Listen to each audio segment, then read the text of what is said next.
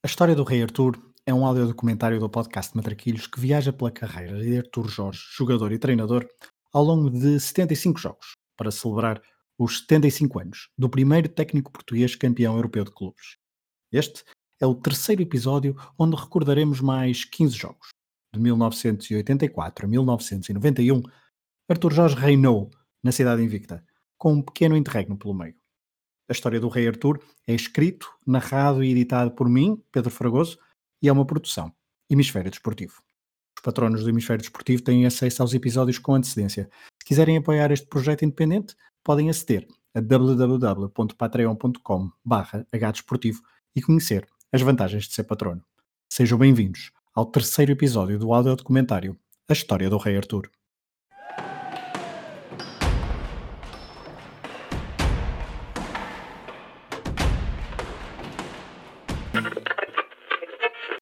Facto o tempo em que eu passava uh, com os meus amigos, com, enfim, com, com, com, com, gente da minha idade, com miúdos da minha idade, a jogar futebol de manhã à tarde e à noite.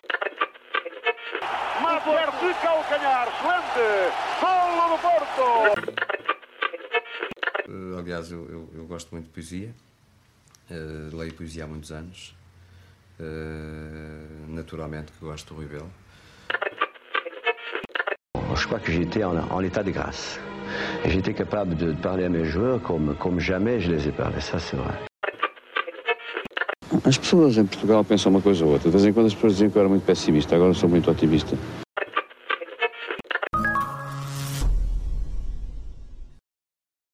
Enquanto Arthur Jorge teve o seu ano sabático, entre a poesia, o jazz, as galerias de arte ou a música clássica, o futebol português continuava a evoluir. O Sport Lisboa e Benfica foi novamente campeão com Sven-Goran Eriksson, ele que veio revolucionar muito a modalidade em Portugal. A seleção A conseguiu um apuramento histórico, carimbando passagem à fase final do Euro 84, naquele que seria o seu primeiro europeu de seleções e um regresso a uma grande fase final desde 1966. O Futebol do Porto acabava de atingir a sua primeira final europeia na Taça das Taças, perdendo o jogo de Basileia para a Juventus de Platini. Nesse jogo, José Maria Pedroto não esteve no banco. O seu estado de saúde agravava-se de dia para dia e António Moraes, seu adjunto, assumiu as rédeas da equipa na final europeia. Jorge Nuno Pinta Costa, presidente portista desde 1982, atingiu com essa final um dos seus objetivos de candidatura. Mas faltava ainda mais, o mais importante, ser campeão nacional.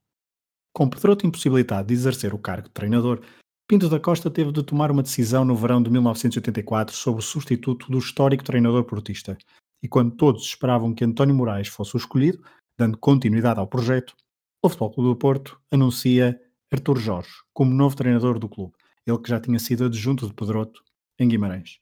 Aos 38 anos, o filho da cidade voltava ao clube que o tinha formado e lançado no mundo do futebol, mas onde, como jogador, não tinha deixado marca. E agora, como jovem treinador com tudo para provar, a sua escolha parecia arriscada mas depois de tantos anos a sul do Douro, Arthur Jorge iniciava uma caminhada que seria marcada por triunfos memoráveis na sua cidade de sempre. E é sempre a primeira vez.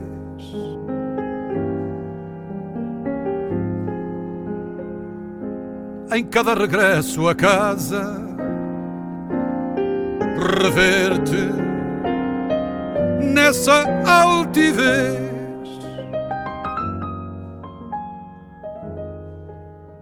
milhafre, ferido na asa. Para o 84-85, o Porto perdeu dois importantes jogadores para um rival. António Souza e Jaime Pacheco, médios titulares em Basileia e fundamentais na manobra do meio-campo portista, ingressaram no Sporting Clube de Portugal. O Porto precisava de colmatar essas perdas com jogadores importantes e assim o fez, não precisando de viajar muito. Do Rio Ave chegou Kim, de 25 anos. Do Varzim, com 27 anos, António André. Mas se, vos dissermos que estes dois jogadores nem foram de todo o melhor movimento do mercado portista nesse verão de 1984. Do Sporting Clube Portugal, com 18 anos, Paulo Futre mudava-se para o norte para explodir no futebol português. Arthur Jorge podia ter perdido Souza e Pacheco para o rival, mas, sabemos hoje, o clube portista saiu a ganhar nos movimentos desse mercado. O primeiro jogo deste episódio, o 31 desta nossa viagem por 75 partidas na carreira de Arthur Jorge, poderia ter sido o primeiro jogo oficial ao serviço dos azuis e brancos, uma vitória caseira por 3-0 frente ao Rio Ave, ou então a derrota logo na segunda jornada no Bessa por 1-0, ou até mesmo a vitória por 2-0, bis de Gomes, frente ao Benfica nas Antas para o campeonato. Mas vamos avançar já para o dia 3 de outubro de 1984. No estádio das Antas, o Porto recebia o Wrexham, do país de Gales, que jogava na quarta divisão inglesa. O jogo era a contar para a segunda mão da primeira ronda da Taça das Taças, a mesma prova onde o clube portista tinha sido finalista vencido na época transata. No país de Gales, a equipa portuguesa tinha sido surpreendida e derrotada por um zero. Nas Antas, era obrigatório dar a volta e evitar a humilhação. Estava uma noite de muita chuva e vento, um temporal de início de outono. Artur Jorge não facilitou e usou a sua melhor equipa para derrotar o conjunto de amadores vindo do país de Gales. Reparem, Inácio, Eurico, Lima Pereira, João Pinto, Frasco, Vermelhinho, Kim, Jaime Magalhães, Futre e Fernando Gomes. Os mais atentos estarão a perguntar. Então e o guarda-redes? Peter Borota, de seu nome, jugoslavo de nascimento. Uma das contratações de verão, um velho conhecido de Artur Jorge dos tempos de Portimão, ele que fora contratado, pois Zé Beto, o titular, estava impedido de jogar nas competições europeias depois de ter sido expulso já após o apito final frente à Juventus na final de Basileia. Mas vamos lá ao jogo. A chuva e o vento não impediram uma primeira parte muito bem conseguida pelo Porto. Gomes aos 5 minutos, Jaime Magalhães aos 18 e outra vez Gomes aos 38, de penalti, colocaram o Porto a vencer por 3-0. Parecia tudo resolvido, certo? Nada disso. O Wrexham conseguiu marcar dois gols na primeira parte e levar o resultado para intervalo em 3-2, bis de J. King. Borota aos papéis no segundo golo. Os jogadores portistas vieram do balneário para a segunda parte dispostos a voltar a forçar o andamento para resolver a eliminatória, tal como achavam que o tinham feito já na primeira parte. E aos 61 minutos, Paulo Futre marcou o quarto gol do jogo, naquela que foi a primeira grande exibição do jovem português ao serviço do Porto.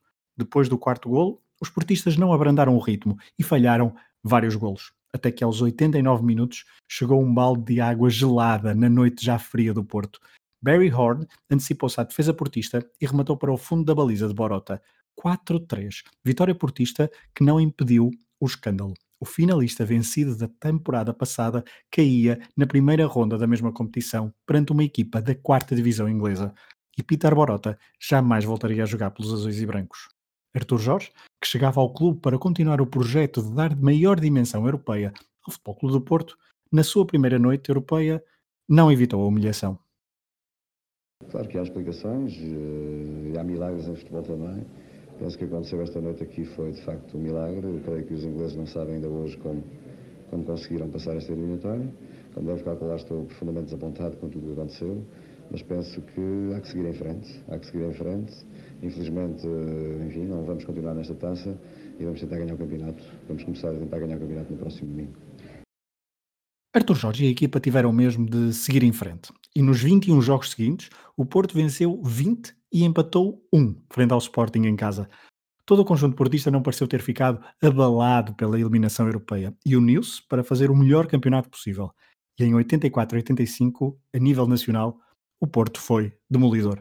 Acabou a primeira volta na frente, com apenas uma derrota, a tal do Bessa na segunda jornada, e um empate frente ao Sporting de Toshak, que estava em segundo, a dois pontos do líder mas a segunda volta seria ainda mais arrasadora. Em 15 jogos, apenas dois empates. De resto, tudo vitórias. E como símbolo dessa superioridade, para a 32ª paragem desta viagem, escolhemos o jogo de 27 de janeiro de 1985, frente à jornada número 18 do campeonato. No Estádio da Luz, o Porto colocou o Benfica fora da corrida pelo título, deixando os encarnados a 7 pontos, depois de vencer por 1-0, com gol de Fernando Gomes. Rui Malheiro, na oitentena do Matraquilhos, resume assim o que se passou na luz nessa noite. É um jogo em que uh, o, o Futebol Clube do Porto uh, mostra uma superioridade uh, muito pouco vista por parte dos Dragões em deslocações à luz até aí. E é um jogo que o Futebol Clube do Porto praticamente domina do início ao fim, desvendando claramente e desfraldando cl claramente debilidades do Benfica de Cherney. Foi o Futebol Clube do Porto a jogar muito perto de um 4-1-4-1, ainda que, pronto, com desdobramentos em 4-3-3, a superioridade no campeonato foi enorme. E a pergunta, ao longo de várias semanas, era não quem seria campeão, mas sim quando é que o Porto Artur Jorge seria campeão. O jogo número 33 é a confirmação desse título. A festa deu-se a 12 de maio de 1985, nas Antas, frente ao Clube de Futebol Os Belanenses. O Sporting havia empatado e o Porto poderia ser campeão perante 70 mil pessoas. E assim foi. Vitória categórica por 5-1, com hat-trick de Gomes, que se sagraria assim bota de ouro europeu pela segunda vez na carreira. Seis anos depois, o Porto voltava a ser campeão. E nessa tarde nas Antas, deu-se uma das muitas invasões de campo que ficaram célebres neste estádio. Esta ainda antes do apito final. Já depois do final do jogo, Arthur Jorge era um homem feliz, ele que na sua terceira temporada como técnico principal chegava ao título nacional. Nas declarações à RTP, não esqueceu um dos seus mentores desde os tempos de júnior no Futebol do Porto, José Maria Pedroto, que tinha falecido em janeiro de 1985. O segredo é o trabalho. O segredo é o trabalho de uma equipa grande e de uma equipa vasta, que era isso que eu queria dizer nesta altura. Esta vitória não é de uma pessoa nem de duas, é uma vitória de muita gente.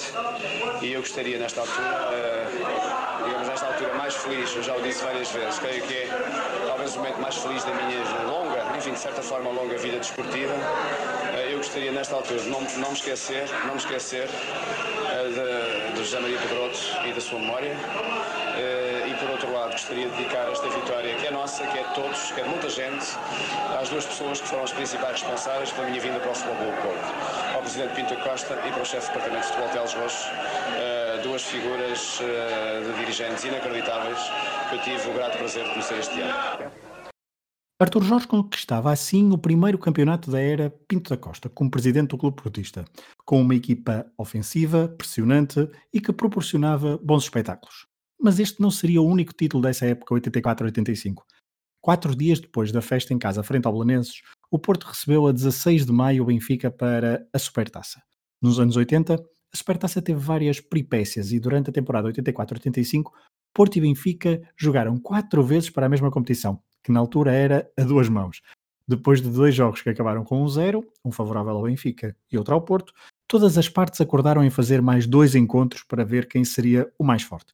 E o jogo 34 da nossa viagem é esse mesmo das Antas, a 16 de maio, já com o Porto campeão. Os azuis e brancos venceram por 3-0 o Benfica, golos de Vermelhinho e Gomes, que marcou por duas vezes, a Manuel Bento. O jogo na luz, duas semanas depois, foi quase uma formalidade e o Porto venceu por 1-0, conquistando mais uma supertaça, esta no Estado da Luz, e o segundo troféu da carreira, de Artur Jorge como treinador. O técnico português teve a possibilidade para fazer a dobradinha, mas o Porto perdeu frente ao Benfica de Paulo Chernay por esclarecedores 3-1 no estádio do Jamor. Para 85-86, o Porto manteve os seus principais jogadores, o núcleo duro, mas renovou-se muito para além desse núcleo. Artur Jorge começou a estruturar o clube ao seu gosto, e em 85-86 chegam quatro jogadores muito importantes para o futuro a curto prazo do clube: Linar Zic, Celso, Mager e Joari. Em 85-86, o Porto tem também uma época marcada por muitas lesões. Zé Beto, João Pinto, Semedo, Quinho, Jaime Magalhães estiveram muito tempo afastados dos relevados, obrigando o Artur Jorge a rodar a equipa. Nesta segunda temporada de Artur Jorge ao comando do Porto, vamos parar para falar de dois jogos. O primeiro, para as competições europeias. Depois da humilhação aos pés do Wrexham, o clube português queria limpar a imagem e na primeira ronda da Taça dos Campeões Europeus, o Porto eliminou o Ajax treinado por Cruyff e com Van Basten, Koeman ou Rijkaard a titulares. Na segunda ronda, e é aqui que paramos para o 35º jogo, o Porto enfrentou o Barcelona de Terry Venables. Na Catalunha, derrota por 2-0, mas nas Antas, a 6 de novembro de 1985, numa segunda parte do luxo, a equipa de Artur Jorge esteve perto de avançar na competição. Depois de um 0-0 ao intervalo, Artur Jorge lançou Vermelhinho primeiro e depois, aos 58 minutos, Joari. O avançado brasileiro fez um hat-trick nessa noite nas Antas, insuficiente, porque Steve Archibald fez um gol aos 78 minutos, na altura, o 2-1. Esta eliminação deu algum alento aos portistas, fazendo esquecer o Wrexham e voltando a mostrar à Europa do futebol que aquela noite de vento e chuva nas Antas da época anterior frente aos galeses havia sido um acidente de percurso. A nível interno, não foi uma época fácil. O Benfica de John Mortimer seguia na frente do campeonato desde o começo da segunda volta e inclusivamente eliminou os portistas da Taça de Portugal nos oitavos de final e venceu, durante a temporada, a Supertaça a duas mãos. As lesões e alguns problemas defensivos não ajudaram Artur Jorge, e no campeonato o Porto teve de esperar até ao fim para chegar ao topo. Na penúltima jornada, o Benfica recebia o Sporting já afastado da luta pelo título. Na luz, a equipa de Manuel José estragou os planos e venceu por 2-1. Ao mesmo tempo, no Bonfim, o Porto venceu o Vitória por 1-0 num gol de futre após jogada individual. À partida para a última jornada, Porto e Benfica tinham os mesmos pontos, mas a vantagem era azul e branca, no confronto direito.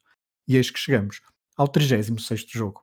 A 20 de abril de 1986, O Benfica jogava no Bessa e o Porto recebia o já despromovido Sporting de Covilhã, numa última jornada realizada mais cedo do que o habitual, pois o Mundial do México estava aí à porta, com participação portuguesa. Os relatos e as imagens mostram um estádio das Antas a rebentar pelas costuras. O Porto adiantou-se cedo no marcador, após gol de André de penalti. Mas ao intervalo, o resultado que se verificava era 1-1, pois Artur Semedo empatara em contra-ataque. No Bessa também havia empate, mas nas Antas ninguém queria empatar e o ambiente tornava-se algo tenso. E pior ficou quando aos 59 minutos o mesmo Artur Semedo, outra vez em contra-ataque, colocou o Sporting da Covilhã na frente do marcador. O estádio das Antas gelou e nem o facto do Boa Vista, treinado por João Alves, estar, por aquela altura, a vencer o Benfica por 1-0, graças a um golo de Phil Walker. Nem isso tranquilizou os portistas. Contudo, nem dois minutos depois, do segundo gol da equipa serrana, o Porto chega ao empate, graças a um gol de Fernando Gomes, que o contou desta forma ao Porto Canal, na rubrica O Jogo da Minha Vida.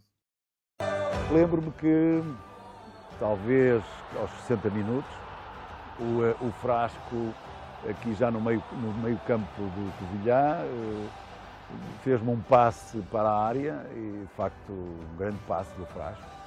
E eu dentro da área, de uma forma instintiva, parei a bola com o peito e meio no ar, depois rematei. Foi com um pontapé de moinho, gesto técnico celebrizado por Artur Jorge nos anos 60 e 70 como avançado, que Fernando Gomes deu o empate ao Futebol do Porto. Ele que três minutos depois, após passe de André, fez o 3-2 para a festa geral dos adeptos portistas, que ainda veriam mais um gol nesse jogo, o 4-2 marcado por Eloy. E assim, o Porto sagrava-se bicampeão pela terceira vez na sua história.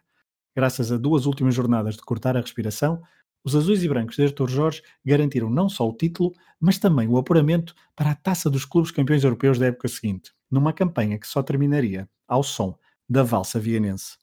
Partimos para 86-87 com 36 jogos da carreira de Artur Jorge revistos.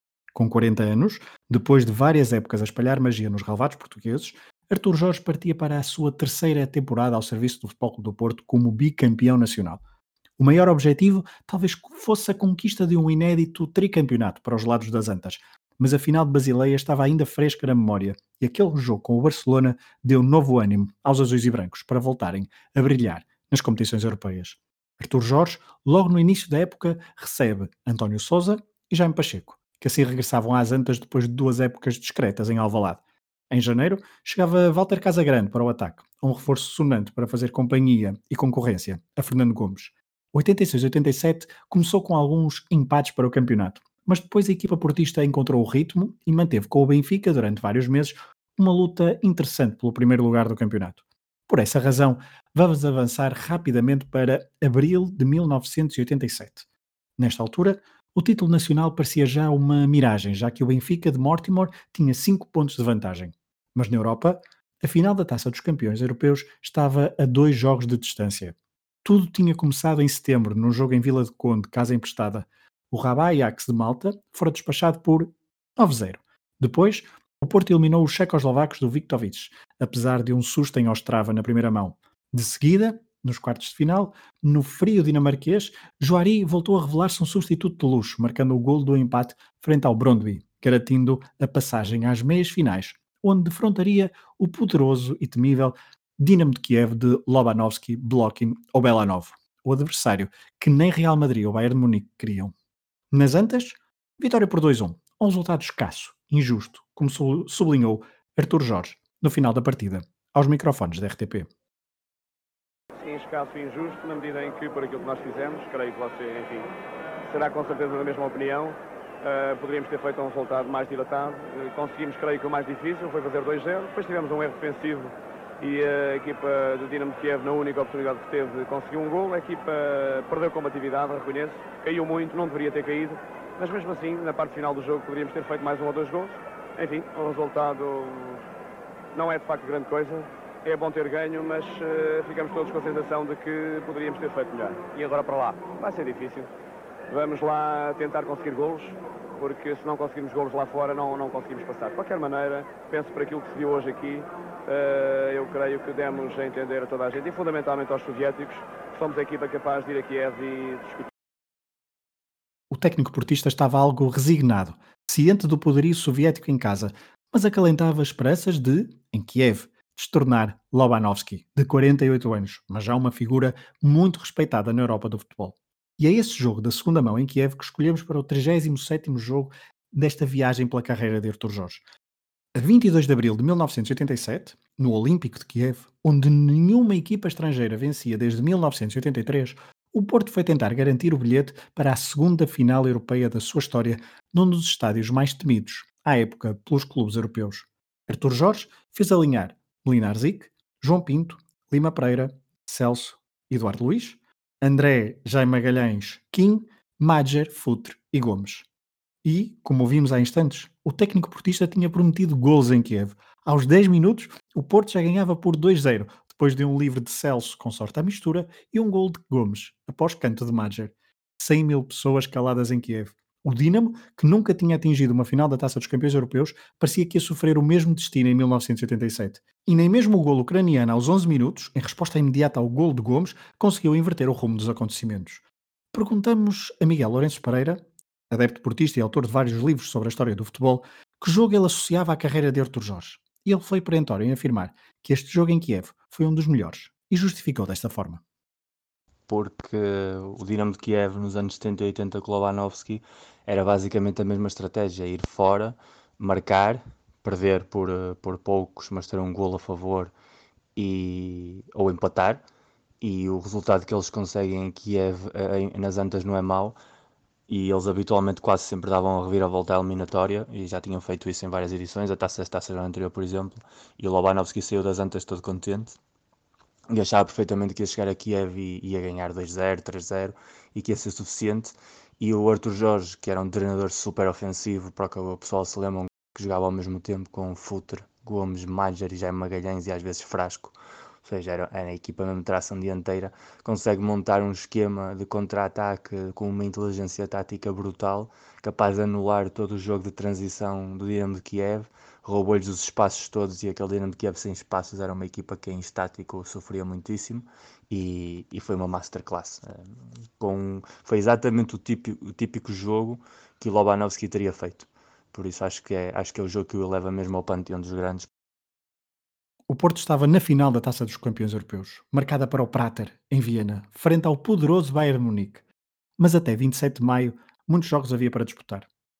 A 10 de maio de 1987, o Porto jogou frente ao Sporting Clube Portugal as meias finais da Taça.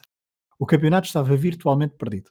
A nível interno, a taça era uma possibilidade real e um troféu que Artur Jorge ainda não conquistara pelo Futebol Clube do Porto. No tal jogo de 10 de maio, nas Antas, o 38º que vos trazemos, o Sporting foi vencer o Porto por 1-0, com um gol aos 119 minutos do prolongamento. Um golaço do brasileiro Mário, que garantiu a passagem dos Leões à final do Jamor e arruinou, uma vez mais, as intenções portistas de vencer a Taça de Portugal, troféu que fugia desde 1984.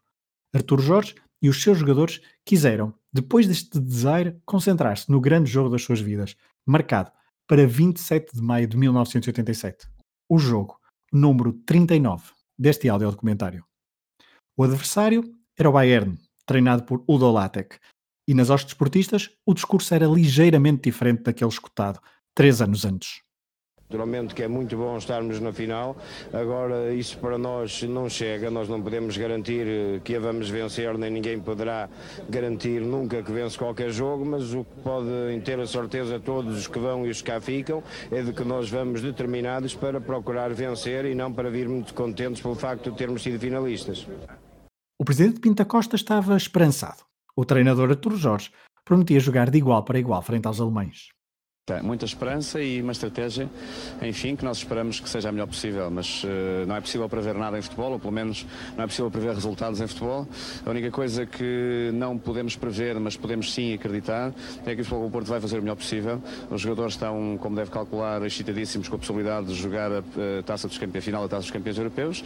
Enfim, vai depender com certeza o resultado de muitíssimas coisas. Uh, não vai ser com certeza por falta de ambição, por falta de entusiasmo e por falta de serenidade que nós não vamos conseguir trazer a taça dos campeões eh, europeus para Portugal. O discurso era, portanto, de ambição, mas nas vésperas do jogo, Artur Jorge perdeu duas peças importantíssimas por lesão. O central Lima Pereira e o avançado e capitão Fernando Gomes. Jaime Pacheco estava em dúvida e a sua utilização foi um dos mind games criados pelo técnico portista até ao apito inicial da final da Taça dos Campeões Europeus. Viena, 27 de maio de 1987. O futebol português regressava ao jogo decisivo da maior prova europeia de clubes 19 anos depois. Artur Jorge fez alinhar Molinar Zic, João Pinto, Celso, Eduardo Luiz e Inácio, Kim, André e Souza, Jaime Magalhães, Futre e Madger. Jaime Pacheco não jogava e não havia ponta de lança fixo. No banco, Casa Grande, Joari e Frasco esperavam uma oportunidade para entrar. Do outro lado, o Bayern alinhava com Jean-Marie Pfaff, Winkelhofer, Andreas Brehme, Hans Pfluger, Norbert Neischweitz, Lothar Matthaus, Ludwig Kogl, Hansi Flick, Norbert Eder, Dieter Nornes e Michael Rumaniga. Um Bayern que chegou a Viena confiante, talvez demasiado otimista para mais uma final. Mas estávamos a falar de uma equipa que, nos anos 70, tinha sido tricampeã europeia, que em 1982 tinha perdido a final desta competição para o Aston Villa e que, nas suas fileiras, contava com alguns jogadores que tinham sido finalistas do Mundial de 86, perdido, frente a Maradona, um ano antes. E bem mais confiantes ficaram quando aos 24 minutos Ludwig Kogel fez o 1-0 num golo onde Melinar Zic e a defesa portista ficaram a ver jogar e aos papéis após um lançamento lateral pela esquerda do ataque bávaro. O Bayern foi superior na primeira parte perante um Porto que só assustou mesmo no último minuto dos primeiros 45, num livre de Celso. Era preciso mudar para a segunda parte. Era preciso mudar de atitude mental e de volume ofensivo. Ao intervalo, Arthur Jorge não precisou de muitas palavras para motivar os jogadores, segundo João Pinto, em declarações ao Porto Canal. No intervalo, nós entramos para o balneário e toda a gente falava, todo, o Mister deixou-nos falar, barrar uns com os outros para nos acordar.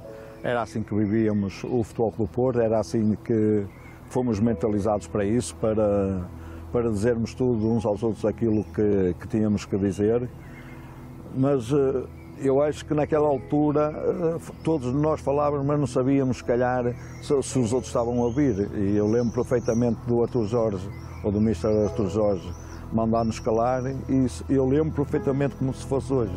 Ele só disse uma frase que foi: Vocês têm 45 minutos para entrar na história do futebol com o Porto e na história do futebol europeu. Para além de uma frase, Arthur Jorge fez uma substituição. Saiu Kim, entrou Joari. Substituição fetiche, uma espécie de amuleto, mas esse bem real, ao contrário do parapsicólogo de Alan Vieira. Desde o apito de Alexis Poné para o início da segunda parte, houve um jogo diferente. O Bayern relaxou e o Porto atacou, atacou, atacou. No estádio ali bem perto do Danúbio, os jogadores portistas quiseram pintar o rio de azul e branco. Madger ficou endiabrado. Futre, agora com mais companhia na frente de ataque, começou a ser um quebra-cabeças para os defesas. O Porto ia insistindo, insistindo, mas a bola não entrava. Por muito maradoniano que Futre parecesse nessa noite. Artur Jorge, no banco, pressentia que o jogo estava de sentido único e mandou entrar Frasco para o lugar de Inácio. O técnico portista arriscava com mais um jogador técnico perante os alemães. A insistência portista só deu frutos aos 77 minutos, num dos golos mais icónicos da história do futebol português. Rabamager, argelino, de forma serena, não teve dúvidas em empurrar para uma baliza vazia a bola com o seu calcanhar. Os jogadores abraçaram-se ali dentro da área germânica. Estavam aliviados, tinham conseguido um empate após tanta insistência.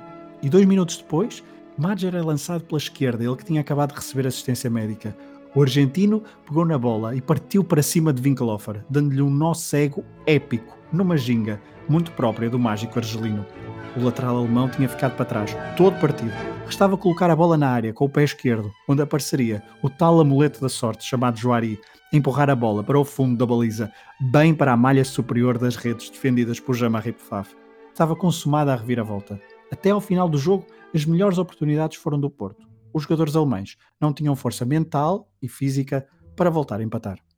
E foi esse 2-1. Foi o calcanhar de Mager, o nó do Argelino sobre Winkelhofer e o gol de Joari que consumaram a vitória portista em Viena.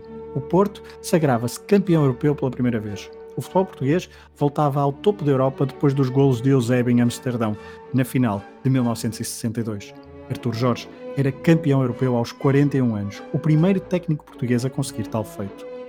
A festa em Viena foi grande. João Pinto não largou a taça. E há poucas fotos de Artur Jorge com a orelhuda, na cidade do Porto, bem perto do local onde o jovem Arthur cresceu e deu os primeiros pontapés na bola, a festa foi imensa, como comprova a reportagem da RTP.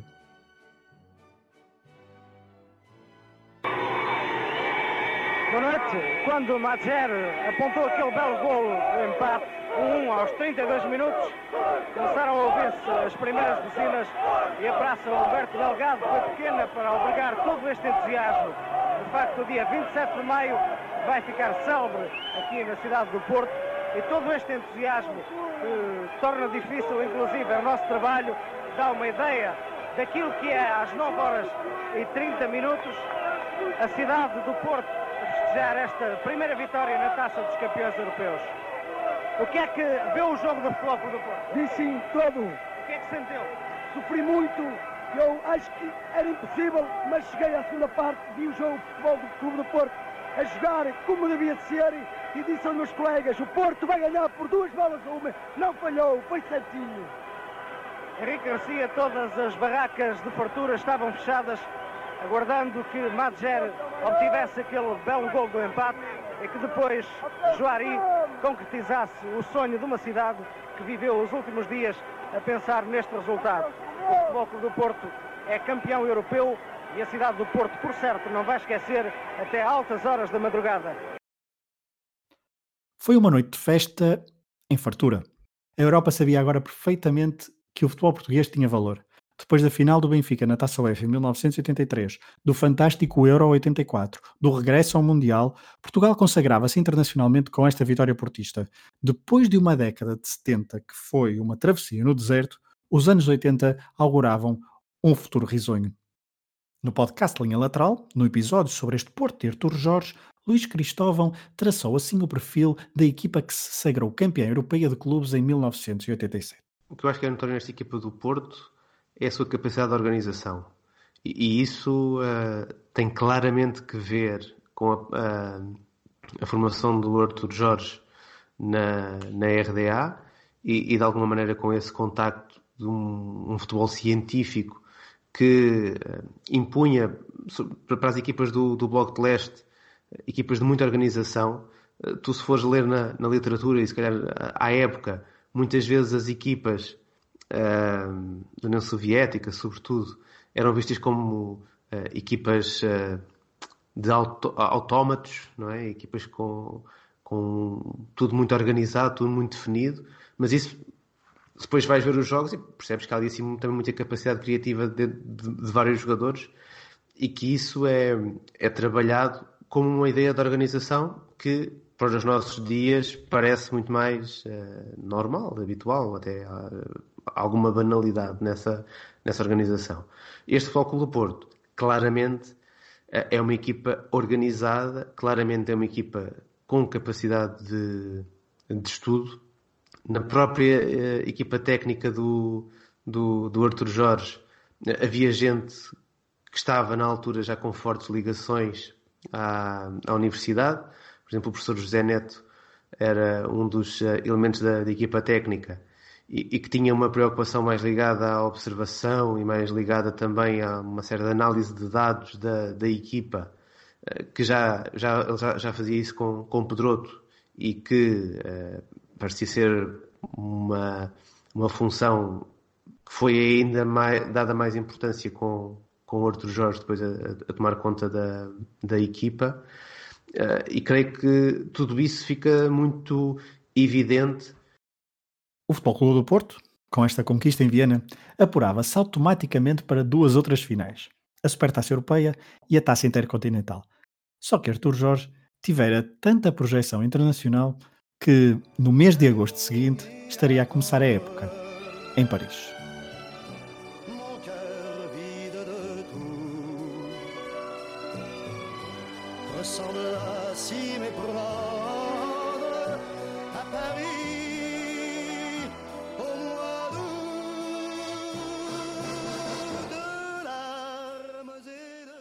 Na capital francesa, o milionário Jean-Luc Lagardère tinha investido muito do seu dinheiro no projeto do Racing de Paris, um clube histórico do futebol francês que há muitos anos andava arredado do topo.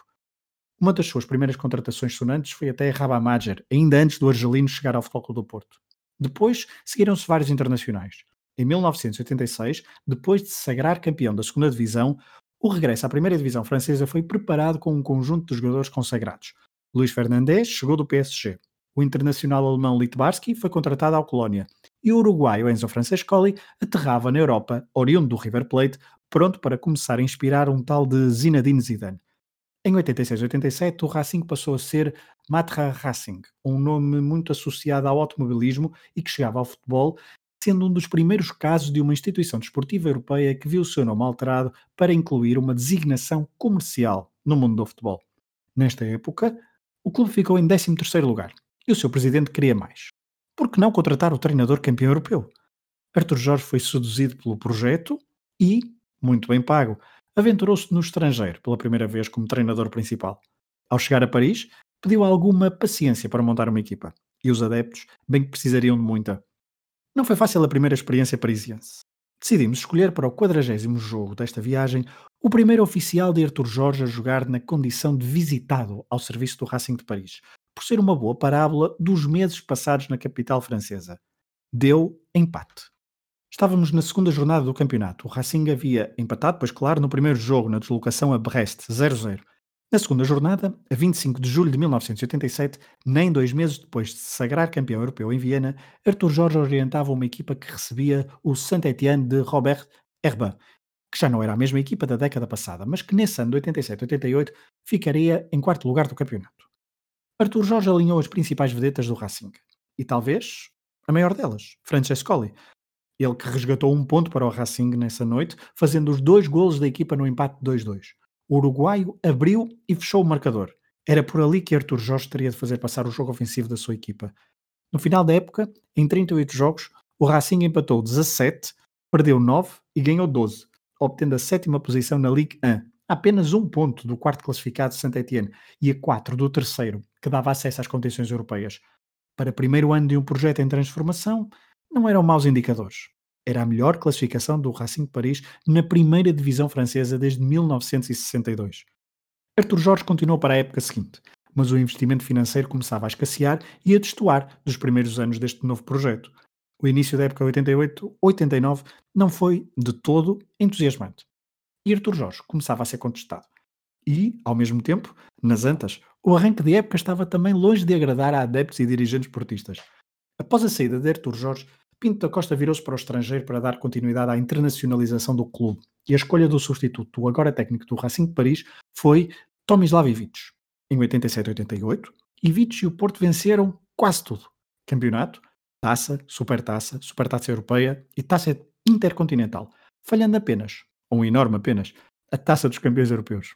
Ivic, no entanto, depois de uma época bem sucedida, também saiu para Paris, para ser treinador rival de Arthur Jorge no PSG. Com os dois treinadores em França, Pinto da Costa voltou-se no verão de 88 para o mercado interno. A escolha caiu em Quinito, um dos treinadores da moda nos anos 80 do futebol português, que começou a dar nas vistas praticamente ao mesmo tempo de Artur Jorge. Quinito estava visivelmente entusiasmado pela oportunidade de treinar uma equipa de campeões, mas, no meio de algumas declarações que viraram motivo de chacota, o técnico português raramente conseguiu controlar um grupo de trabalho que estava, talvez, acomodado ao sucesso. O divórcio entre Quinito e Pinto da Costa dá-se no início de novembro de 1988 e os astros e as estrelas conjugam-se para o regresso de Artur Jorge ao Futebol Clube do Porto. Esse Porto era uma equipa que acabara de ser goleada em Eindhoven, frente ao PSV, por 5-0 na Taça dos Campeões Europeus e que, no campeonato, apesar de estar a um ponto do líder Benfica, mostrava um futebol pálido, pouco atrativo, a precisar de um abanão Pinto da Costa confiava que seria Artur Jorge a melhor pessoa para colocar o Porto no rumo dos títulos. Artur Jorge estreia-se, neste regresso ao Futebol do Porto, com um empate em Aveiro, a zero, frente ao Beira-Mar.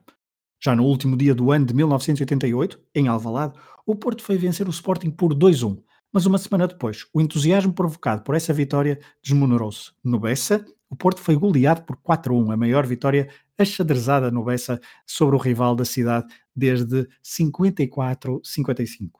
Mas este não é o 41 jogo desta nossa viagem. Resolvemos avançar mais umas semanas, até ao dia 19 de fevereiro de 1989. No estádio dos Barreiros, no Funchal, o Marítimo recebia o Clube do Porto em jogo a contar para a 26ª jornada. A partida terminou 0-0. O Porto ficava assim a 5 pontos do líder Benfica com 12 jogos por disputar. Mas então por que escolher este jogo? A razão principal não se prende com o que se passou no relevado. Artur Jorge, pouco mais de um ano e meio depois da vitória em Viena, alinhou nessa tarde com Bahia, Bandeirinha, Branco, Paulo Pereira, Dito, Geraldão, João Pinto, Semedo, Souza, André e Rui Águas. Uma equipa claramente de tração defensiva e onde apenas restavam três jogadores que tinham participado no jogo frente ao Bayern Munique. No decorrer da partida ainda entrariam Frasco e Everton. No banco estavam também Zé Beto, Vermelhinho e Domingos. Quem não estava era Fernando Gomes. O capitão da equipa deu origem a um caso de indisciplina durante o estágio e foi suspenso após um desentendimento com o técnico adjunto portista Otávio Machado. Aparentemente, tudo começou numa discussão sobre quem começaria a comer primeiro, e Gomes e Otávio não trocaram palavras elogiosas entre eles. Ainda no Funchal, já depois do jogo, no programa Domingo Desportivo da RTP, Gomes e Pinto da Costa contaram assim o que se passou no estágio. Como capitão da equipa, tive que, tomar, tive que atuar, tive que tomar uma posição em virtude de ser capitão da equipa, porque se, fosse, se não fosse capitão da equipa, se fosse Fernando Gomes o atleta, eu neste momento eh, não estaria suspenso. Mas de qualquer maneira, sinto-me feliz porque estou eu suspenso, mas evitei que muitos jogadores pudessem vir a ser suspensos. Objetivamente, um facto é de que ele terá eh, tido palavras insultuosas para com um técnico. Assumo eh, a responsabilidade, chamando ao treinador palhaço e dizendo-lhe que o conhecia há muito tempo e, e, que ele era um bufo já do tempo do Septeroto. Gomes, que já tinha sido muito pouco utilizado desde o regresso de Artur Jorge, não faz mais nenhum jogo ao serviço dos azuis e brancos. A famosa limpeza do balneário poderá ter começado aqui.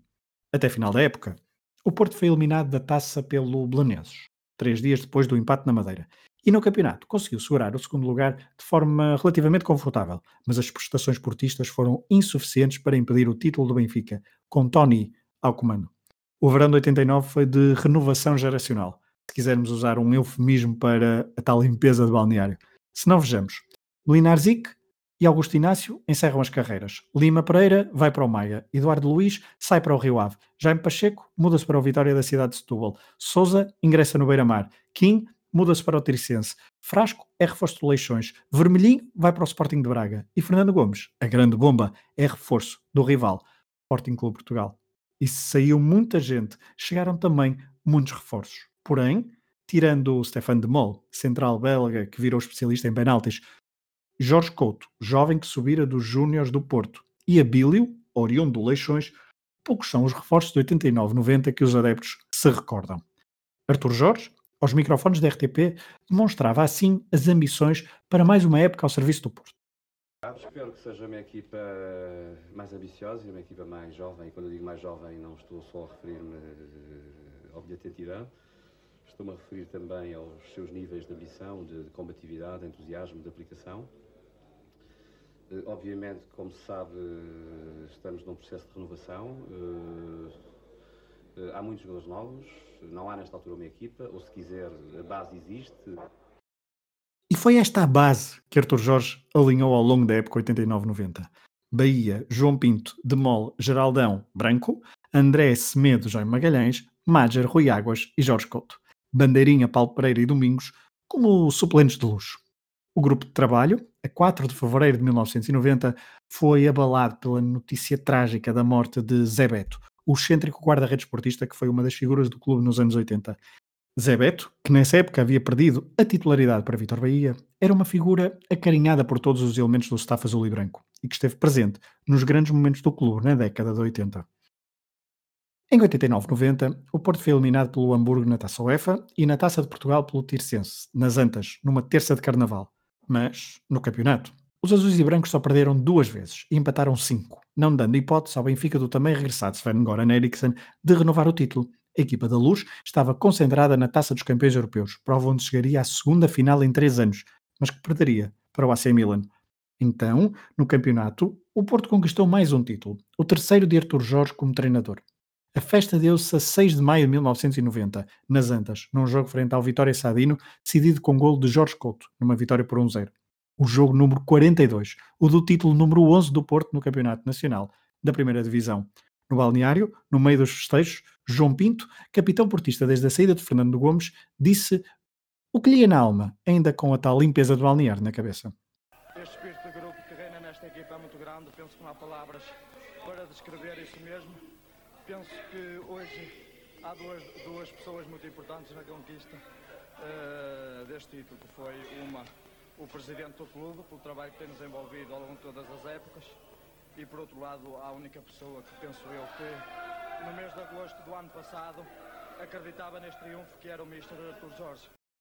Após um verão de 89 complicado e uma época longa, Artur Jorge neste regresso às Antas tinha o respaldo dos seus principais jogadores e, com o título, dos adeptos azuis e brancos. O objetivo para a época seguinte era voltar a ser campeão, conquistar a taça, troféu que Artur Jorge nunca conseguira até então como treinador e também voltar a brilhar nas provas europeias. No panorama nacional, o técnico do Porto era por estes dias uma figura respeitada, de grande prestígio. E, para tal, nem foi preciso conquistar o tal título de 89-90 para ser convidado a orientar a seleção portuguesa de futebol. Se recuarmos um bocadinho até novembro de 1989, Portugal confirma a não presença no Mundial de Itália, que se realizaria no ano a seguir. Juca fora o selecionador presente nas campanhas falhadas para o Euro 88 e Mundial 90. Depois da presença em França no 84 e México 86, a talentosa geração de jogadores nacional não podia, na ótica da Federação, ficar tanto tempo afastada dos grandes palcos, com a camisola das esquinas vestida. Por isso, no final do ano civil de 1989, resolve convidar Artur Jorge para comandar a seleção nacional, com Tony como seu adjunto, ele que era o número 2 de Ericsson no Benfica. Estava longe de ser uma solução inédita à época, mas este acumular de cargos parecia uma coisa demasiado do passado. Mesmo assim, Artur Jorge e o Futebol Clube do Porto deram o aval e o técnico portista tornou-se o novo selecionador nacional. Questionado se era visto como o salvador da pátria, respondeu desta forma à RTP.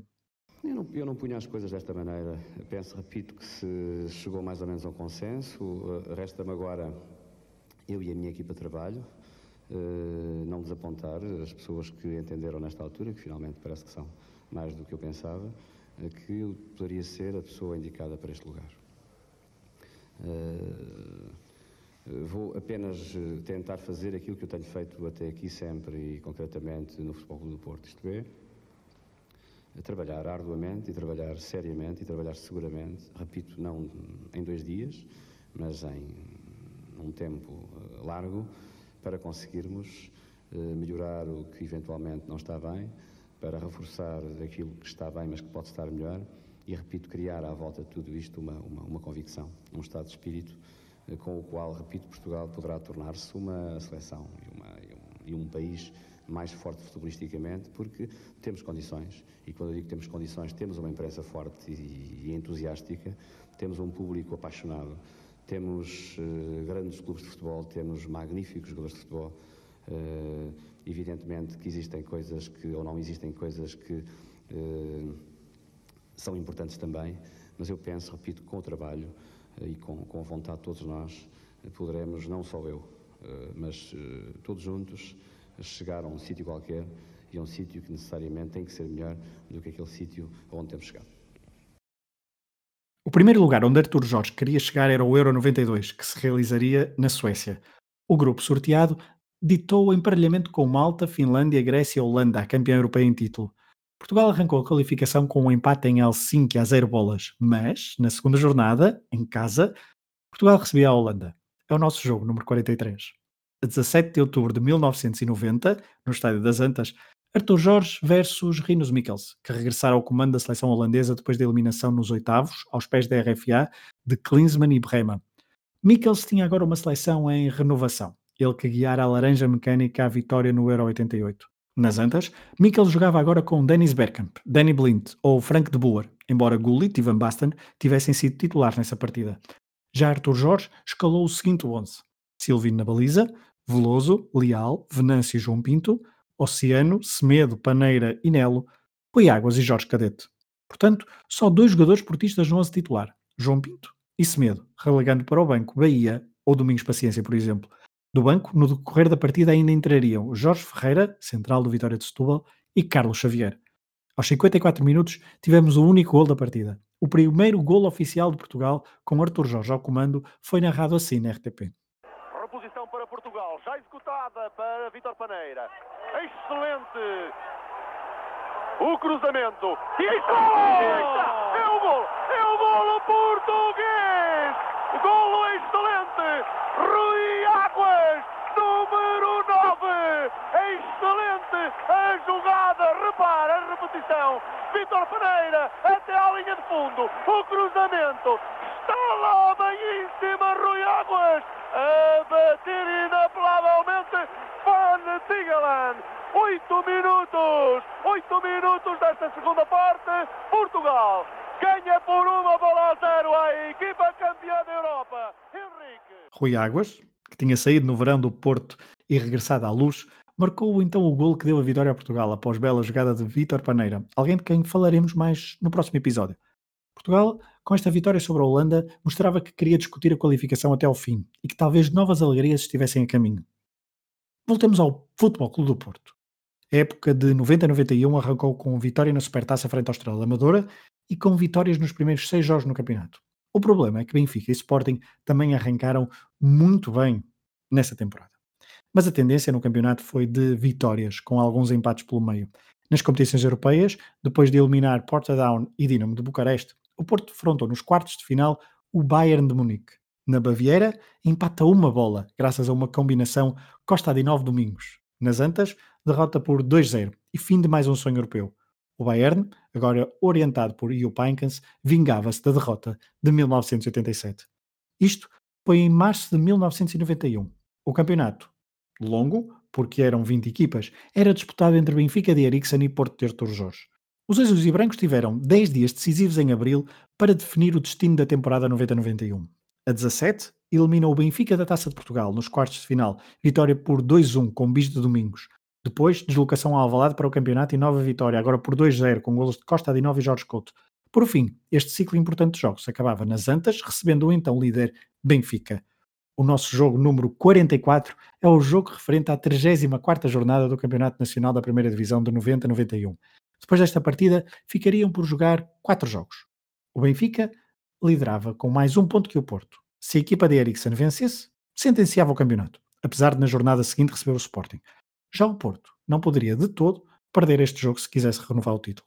A 28 de abril de 1991, o Porto entrou com Bahia, João Pinto, Fernando Couto, Luís Paulo Pereira e Vilque, Semedo, André, Jorge Couto, Domingos e Costa Adinov. Eriksen, por seu lado, alinhou com Neno, William, Ricardo Gomes, Veloso, Palmadeira, Paulo Souza, Terne, Vítor Paneira, Valdo, Pacheco e Rui Águas. O Benfica não ganhava nas Antas desde 1982, num jogo para a taça, vitória por 1-0 com gol de Nené. Se falarmos só de campeonato, tínhamos de recuar ainda mais. Desde a época 76-77 que a equipa da capital não vencia o Porto na cidade invicta. Foi também uma vitória por 1-0, gol da autoria de Fernando Salana na altura. Do lado do Porto, nesse jogo, ainda jogavam Cubilhas, Seninho ou Otávio, agora adjunto de Artur Jorge.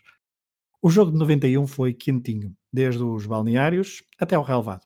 O ambiente era tenso, com o estádio cheio. O Benfica fez uma primeira parte tranquila, até com algum ascendente. Depois, na segunda, resguardou-se perante o assédio portista e passou a investir no contra-ataque. Aos 80 minutos, para refrescar as unidades ofensivas, Eriksen faz uma das substituições mais recordadas dos adeptos do Benfica. Sai Pacheco, entra César Brito. Sim, César, e não Carlos. Aos 35, entra Carlos Brito para Pacheco. Aqui, o Benfica ganhou a partida, foi mais feliz nas alterações que introduziu. Aos 37, Carlos Brito faz 1-0 para a equipa do Benfica. Um lance muito bonito do lado direito e Carlos Brito a aparecer no limite da pequena área, a cabecear de cima para baixo, batendo eh, Bahia e também os centrais da turma azul-branca. Vamos ver em repetição. Era a vitória da contenção, era a vitória do contra-ataque, era a vitória também da maior felicidade em termos de modificações e de substituições por parte da Ericsson. No final da partida, Artur Jorge reconheceu o mérito da vitória benfiquista. Tony sublinhou o pragmatismo da sua equipa e o título estava praticamente entregue mesmo tendo o Benfica perdido pontos contra o Sporting na, na jornada seguinte. O Porto segurou o segundo lugar e apurou-se para a final da taça, após segundo jogo frente ao Feirense. A final do Jamor, o 45 e último jogo deste episódio, marca novo encontro entre Artur Jorge e a Taça de Portugal. Troféu que, recorde-se, nunca tinha conquistado como treinador. A 2 de junho de 1991, o Beira-Mar chegava à sua primeira final frente a um experimentado Futebol do Porto. Do lado Aveirense, jogava Souza, é jogador de Arthur Jorge em Viena, por exemplo. Arthur Jorge esse alinhou com a seguinte equipa: Bahia, João Pinto, Aloísio, Paulo Pereira, Couto e Vilque, André, Jaime Magalhães, Semedo, Jorge Couto e Domingos.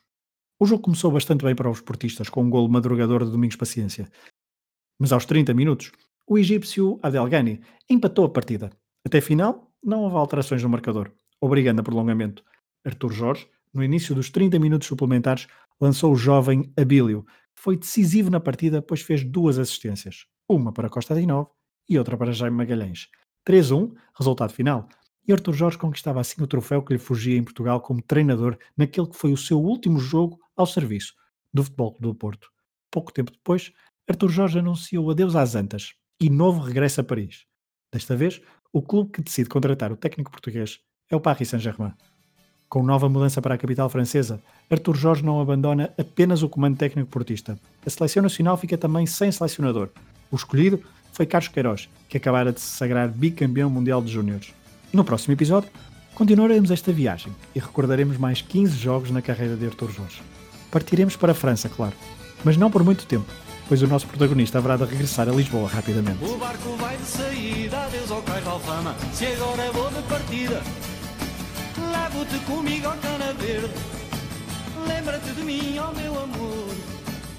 Lembra-te de mim nesta aventura Para lá da loucura Para lá do Equador. Ah, mas que ingrata aventura Bem me posso queixar. Da pátria há pouca fartura Cheia de mágoas, ai quebra-mar tantos perigos, ai minha vida. Com tantos medos e sobressaltos Que eu já vou aos saltos Eu vou de fugida sem contar essa história escondida Por servir de criada essa senhora. Serviu-se ela também tão sedutora. Foi pecado. E foi pecado, sim senhor